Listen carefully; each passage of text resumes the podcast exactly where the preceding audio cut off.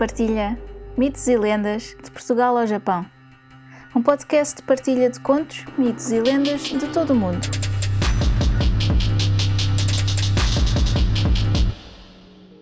Uma nota antes de começar. Todos os contos, mitos ou lendas têm versões ou variações. Esta versão que vou contar é só uma das muitas que foram passadas de geração em geração. Pode não ser a versão que conhecem, mas espero que gostem. Eu sou a Luna Kirsch e sejam muito bem-vindos ao Luna Partilha Mitos e Lendas de Portugal ao Japão. Pelos caminhos do livro Lendas e Mitos dos Castelos de Portugal, de Alexandre Parafita e editado pela Zéfiro, exploramos mais um castelo. Lenda do Castelo de Sernancelho.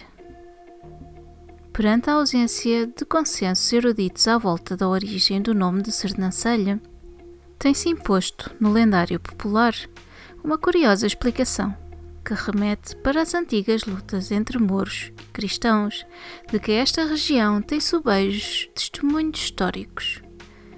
Sabe-se, por exemplo, que o castelo de Sernancelho foi tomado no século X pelo emir Almansor e foi depois reconquistado pelo rei leonês Fernando I ao expulsar os mouros da região. Diz a lenda que havia um cavaleiro cristão muito valente, Célio, seu nome, que, perante a ameaça constante dos mouros neste território, assumira a obrigação de estar de vigia à entrada do castelo para evitar que, de surpresa, os inimigos lá entrassem. E foi numa dessas ocasiões que um dos seus companheiros, vendo ao longe aproximar-se a todo o galope uma legião de mouros intentando entrar no castelo, gritou: Serra, Célio! Serra, Célio! E foi o que fez o valente guerreiro, reagindo ao brado.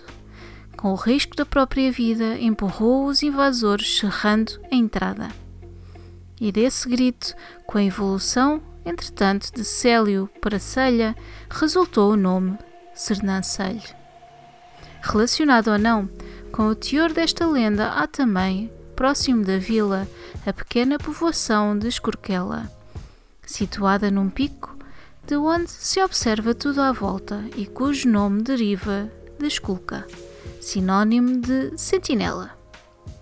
E, na verdade, idêntico registro lendário reconhece que dali se vigia o castelo de Sernancelho, alertando para a proximidade dos muros, quando de noite usavam sinais luminosos com fachos a arder.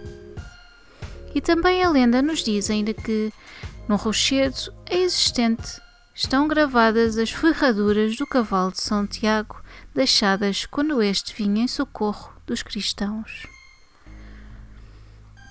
É curioso para quem segue uh, a saga da Guerra dos Tronos, o Game of Thrones, há de achar parecida alguma referência com esta história.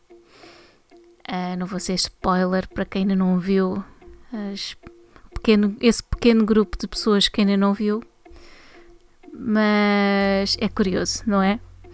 E em todo o mundo deve haver mais histórias e lendas, mitos do género. Espero que tenham gostado. Muito obrigada por estarem desse lado e até ao próximo conto. Se gostaram deste podcast, subscrevam, deixem um comentário simpático e uma avaliação de 5 estrelas. Gostariam de partilhar um conto, um mito ou uma lenda? Enviem para o e-mail mitoselendas.lunaquirres.com Descubram mais no Instagram Luna Partilha. Podem apoiar este podcast através do PayPal ou comprar um café. Vejam os links na descrição. Muito obrigada e até ao próximo conto.